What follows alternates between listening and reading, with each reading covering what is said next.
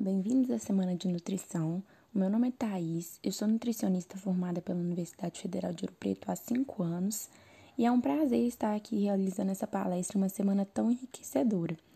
Hoje eu vim abordar para vocês um tema super relevante para contribuir com o crescimento profissional de vocês.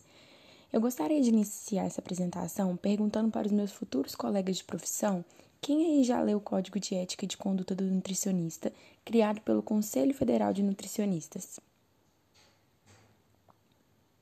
Hum, poucas pessoas, né? Bom, como em qualquer outra profissão, é nele que estão definidos deveres e direitos concernidos aos profissionais da área. É importante lembrar, no entanto, que essas normas foram produzidas para proteger não apenas os nutricionistas, mas também a quem mais depende deles, os pacientes. Além disso, esse conhecimento técnico-científico é fundamental, assim como a humanização do atendimento e a preocupação com o bem-estar do paciente. Mas muitos nutricionistas se esquecem que o Código de Ética da Nutrição deve ser o princípio básico a reger todos os parâmetros da nossa rotina de trabalho.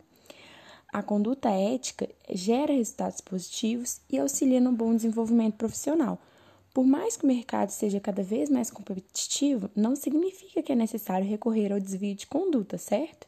Então, hoje, fui convidada a repassar alguns pontos importantes para o seu sucesso profissional.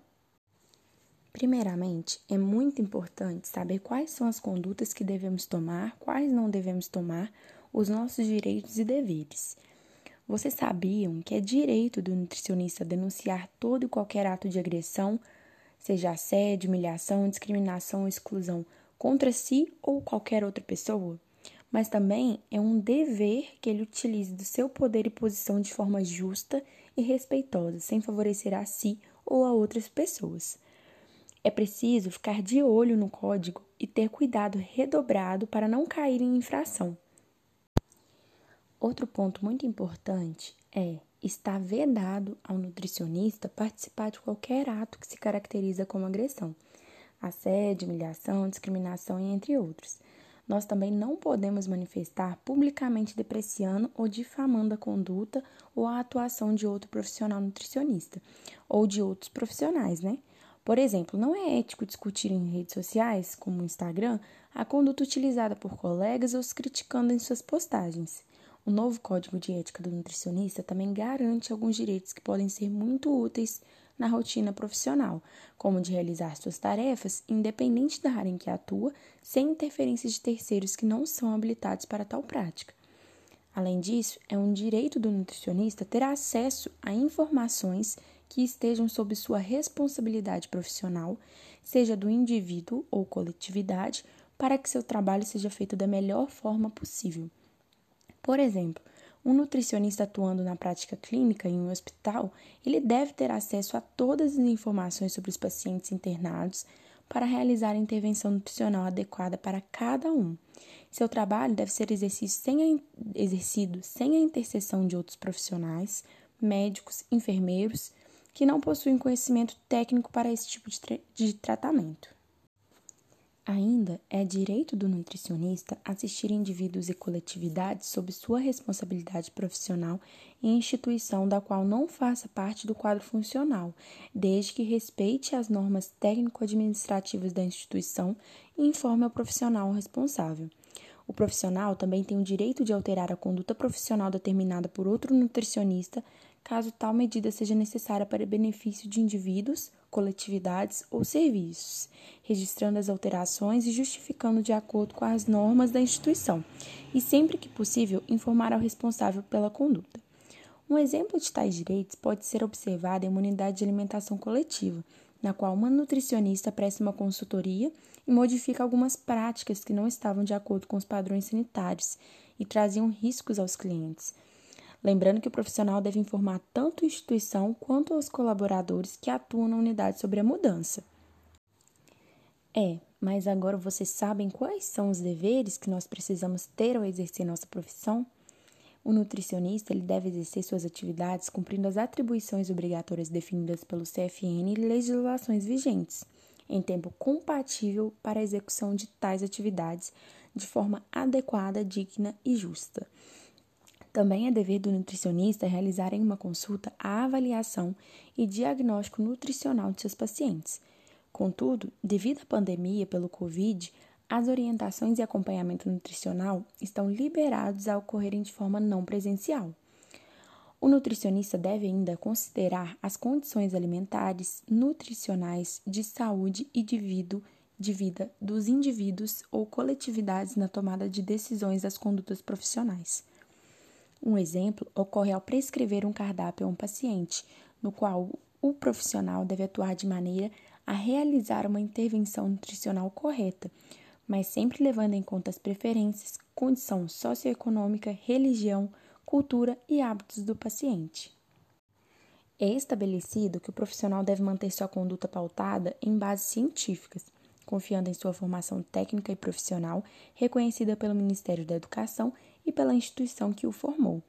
O atendimento deve ser fundamentado em pesquisas e publicações científicas com comprovação e grau de evidência adequado. Além disso, tratando-se de uma ciência que mexe com a saúde do indivíduo, não deve haver conflito de interesses ou envolvimento de patrocínio privado, visando fins lucrativos e não nutricionais. Para que a literatura científica seja empregada na consulta, faz-se necessário a visão crítica do profissional sobre evidências que lhe estão sendo propostas. Portanto, a análise desses documentos deve ser sempre cautelosa e detalhada para que não haja validação de fato. Não cabe ao profissional nutricionista ultrapassar os limites previstos para seus atendimentos e condutas de cada área específica. Assim como os outros profissionais do ramo da saúde não podem exercer suas atividades privativas, o nutricionista deve fazer o mesmo para as atividades deles. Ao conhecer o código de ética, o nutricionista pode deparar-se também com a proibição de algumas condutas que muitas vezes podem ser praticadas na rotina sem que perceba, o que não deixa de ser infração ao código. No viés do respeito às competências de profissões distintas, cabe ao nutricionista fazer os respectivos encaminhamentos quando não couber ao seu poder diagnosticar o paciente num determinado âmbito ou tratá-lo. É, antes de se retirar dos serviços por motivos plausíveis, o nutricionista que antes ocupava a posição daquele determinado local deve manter ferramentas disponíveis para que o próximo que assuma o cargo possa dar continuidade ao trabalho que estava sendo realizado. Cabe ao nutricionista conduzir as autoridades responsáveis pela manutenção da fiscalização em saneamento e saúde nas unidades de atendimento e prestação de serviços, sem omitir detalhes ou informações que lhe forem cobradas. É proibido ao nutricionista atribuir, atribuir alegações a alimentos, nutri, nutrientes e suplementos em que não haja comprovação. Assim como é vedado também aproveitar-se de relações com indivíduos sob sua assistência para obter qualquer tipo de benefício financeiro ou pessoal. Por exemplo, o nutricionista não pode atribuir vantagens nutricionais a alimentos ou produto apenas como estratégia de venda, sob o uso de sua imagem como conhecedor do assunto, assim como não pode aproveitar de sua relação com o paciente para ter vantagem extra profissional. O nutricionista não pode utilizar de serviços ou recursos públicos em benefício de serviços privados sem autorização como forma de obter vantagem. Por exemplo, se o profissional possui contrato de trabalho no meio público e no privado, ele deve separar as atividades de forma que não utilize recursos públicos para demandas do setor privado, assim como fica proibido induzir o paciente para outro serviço a fim de obter vantagem. Segundo o Código de Ética, é proibido ao nutricionista desejar de forma ileal outro cargo ou função que esteja sendo exercida por outro profissional, é, sendo nutricionista ou não, assim como é proibido também receber remunerações sobre serviços não prestados. Por exemplo, se o nutricionista foi contratado para a maternidade do hospital e deseja ser escalado para a de transplantes, essa transferência deve ser de forma leal e correta, por processo seletivo ou interno do local. É proibido ao nutricionista cobrar ou receber benefícios de indivíduos ou coletividades assistidos por instituições que prestam serviços públicos, como também é proibido receber quando já existe um contrato para o tal serviço prestado. Por exemplo, se uma clínica particular contratou o profissional para atender seus pacientes, é proibido ao profissional cobrar remunerações em particular dos pacientes, visto que já existe contrato remunerativo pré-fixado. O nutricionista não pode delegar suas funções a pessoas não habilitadas, por exemplo. Ao trabalhar em um hospital, é proibido que ele designe suas funções para enfermeiros, técnicos ou outros, sob qualquer motivo. Então, pessoal, é bom lembrar que mais do que um livro de teorias, o Código de Ética do Nutricionista ele visa traduzir e regulamentar o crescimento e a diversificação profissional da área, que trilha os caminhos da bioética, associando o conhecimento científico aos sistemas de valores humanos. Antes de ser uma receita, o código deve guiar o bom senso na prática nutricional, formando profissionais mais conscientes e preparados para lidar com a diversidade de situações de pessoas envolvidas. Aqueles que infringirem as leis do Código de Ética da Nutrição estão sujeitos às penalidades da Lei nº 6.583, de 20 de outubro de 1978, que determina que as penas disciplinares consistam desde uma advertência até a proibição do uso do, a proibição do exercício profissional, né? Então, acho que é muito importante vocês tomarem ciência disso tudo. E eu agradeço pela atenção de todos vocês. Estarei à disposição a partir de agora para sanar quaisquer dúvidas de vocês.